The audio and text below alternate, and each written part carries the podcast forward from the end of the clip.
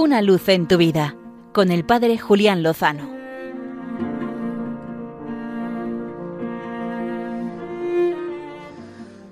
Muy buenas amigos de Radio María.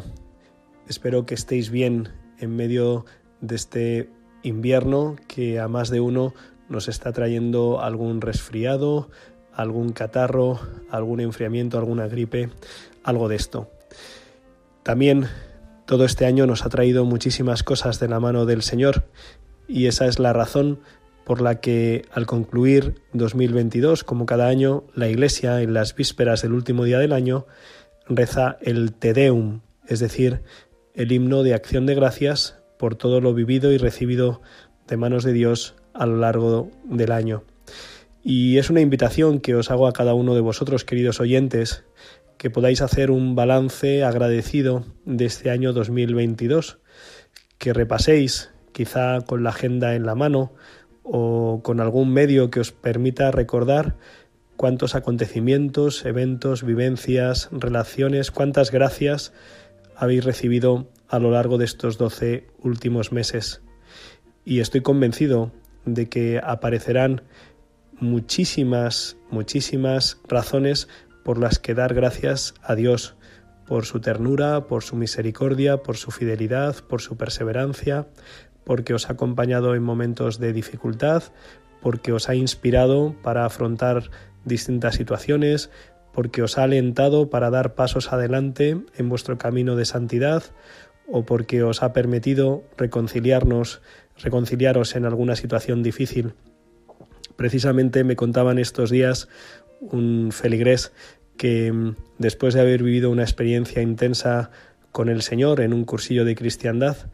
en estas Navidades, después de varios años sin hablarse con un familiar, tomó la decisión de acercarse hasta su casa en la tarde de Nochebuena y tocar la puerta, con el temor de no ser recibido, de que esa puerta no se abriera o de que se abriera y fuera rechazado. Pero no fue así. Eh, detrás de la puerta estuvo una persona que, sorprendida al principio, acogió el gesto de reconciliación de este buen hermano y se produjo. Otra persona me comentaba estos días que había surgido en él el deseo de poder volver a reencontrarse con un familiar al que hacía mucho tiempo que no veía porque se había roto la relación en la familia. Yo creo que el Señor pone muchas veces en nosotros deseos y sentimientos para que podamos hacer su obra, para que podamos cumplir su voluntad, que es la de la reconciliación. Es verdad que muchas veces no depende solo de uno y que en muchas ocasiones la situación todavía no es eh, propicia,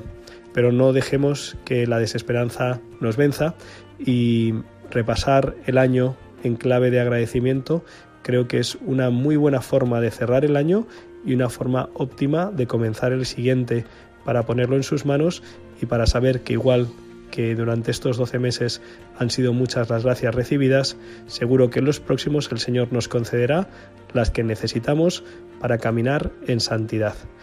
y estar seguros de que con el Señor lo mejor está por venir. Feliz salida y entrada de año.